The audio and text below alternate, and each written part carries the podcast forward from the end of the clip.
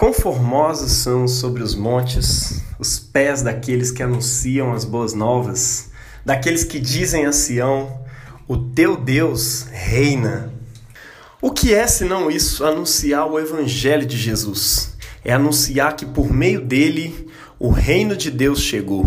Ou seja, o anseio que muitos costumam dizer que era somente o anseio da cultura judaica, da religião judaica, mas não, era o anseio de todas as nações e de certa forma é o anseio que existe dentro de cada coração, de cada ser humano espalhado por toda a face da terra. O anseio por uma intervenção divina nesse mundo foi realizado em Jesus. Assim como a cultura judaica ansiava pelo momento em que o próprio Deus, Criador desse povo e Criador de toda a terra, viesse reinar sobre esse mundo, trazendo um mundo de justiça e de paz.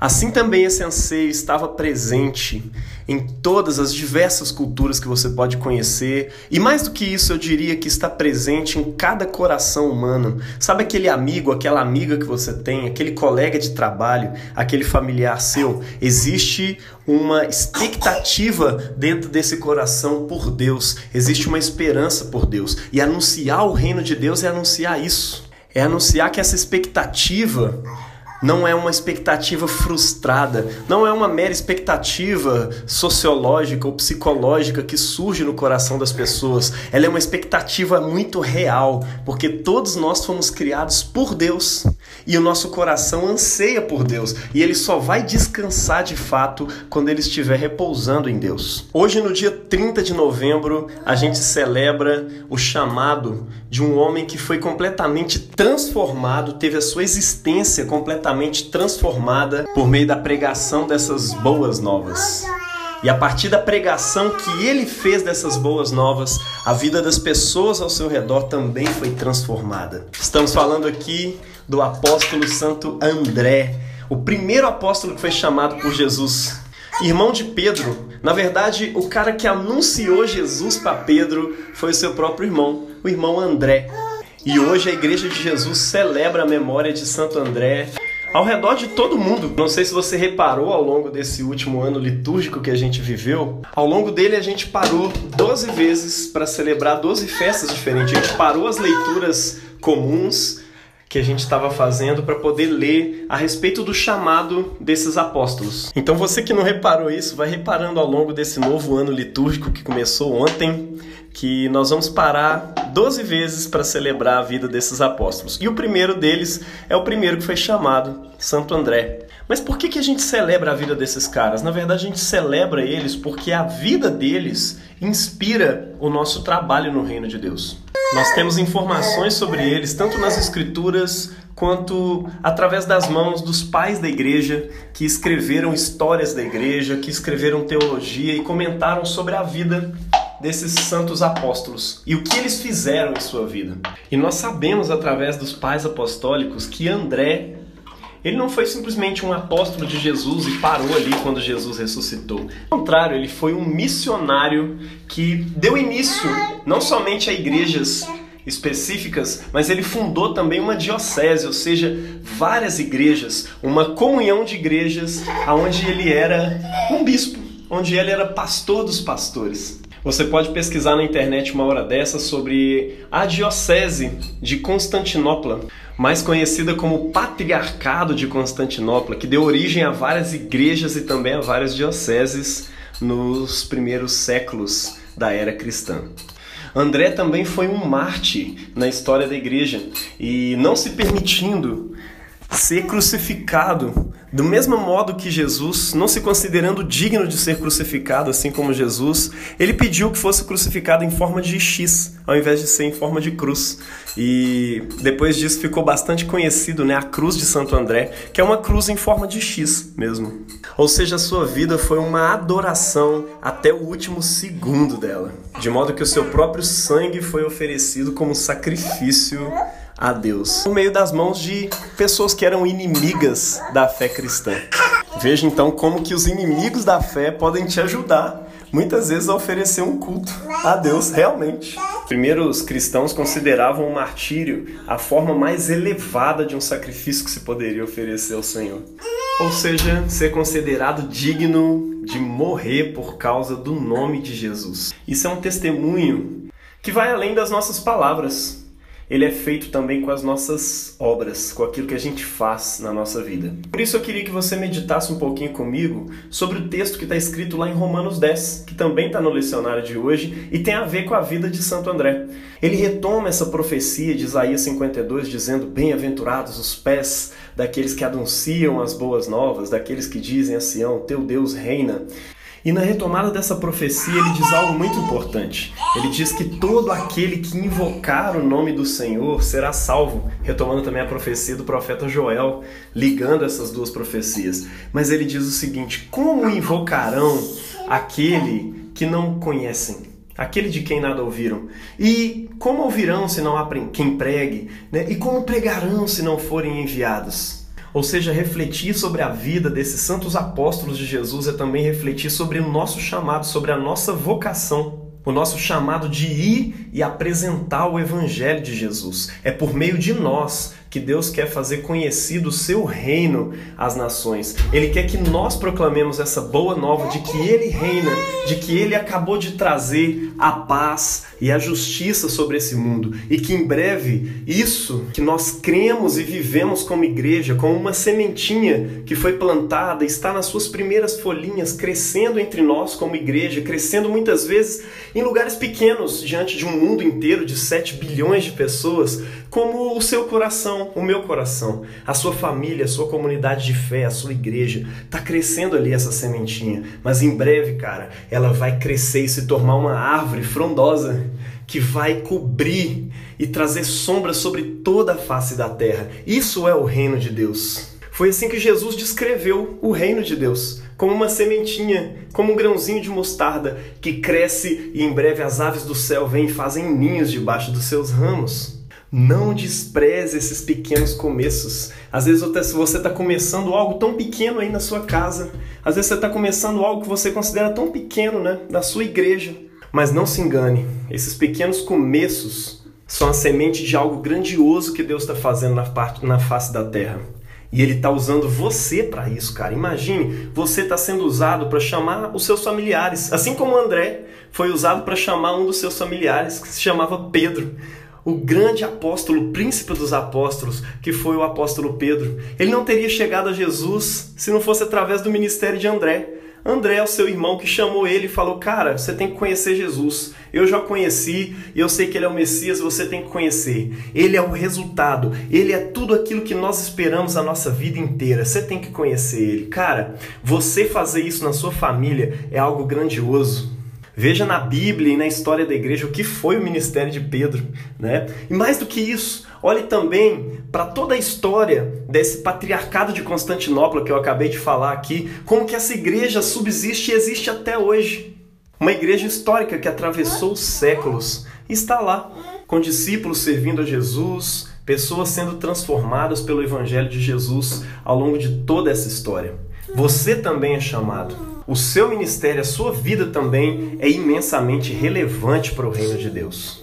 Que hoje a gente possa viver mais efetivamente essa fé na boa nova do Evangelho, que diz não somente a Jerusalém, a Sião, teu Deus reina, mas também sobre todo o mundo, sobre o qual reina o Senhor, o teu Deus reina. Que Deus abençoe você na prática dessa palavra e faça você um apóstolo, que a sua vida seja apostólica, ou seja, uma pessoa enviada em missão por Deus. E que assim como Santo André, o seu ministério, a sua vida, o trabalho que você faz na sua família, na sua igreja, na sua comunidade, no seu trabalho, atravesse milênios para a honra e glória do nosso Senhor e Rei Jesus, que em breve voltará.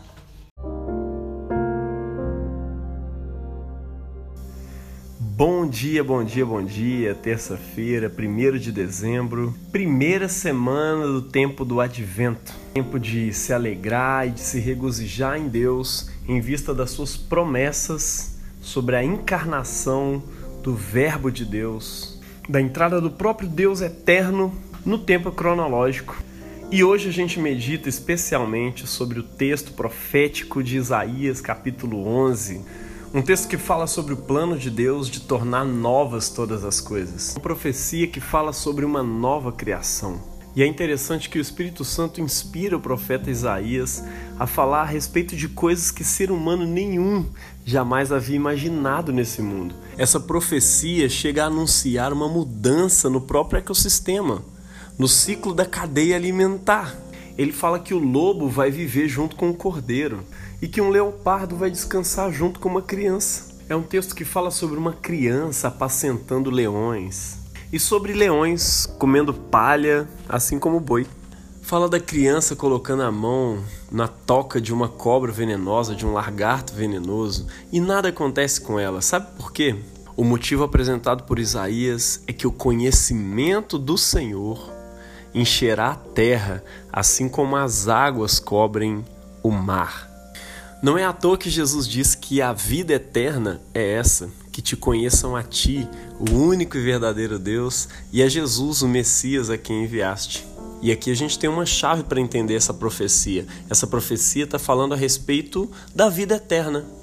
Essa vida que a gente costuma sempre projetar ela para o futuro, a gente fala dela no nosso credo, né? Creio na vida eterna, amém. Ela está sempre lá no finalzinho, a gente sempre projeta ela para o final, mas na verdade ela é uma coisa que começa no agora. E é sobre isso que eu queria falar com você hoje.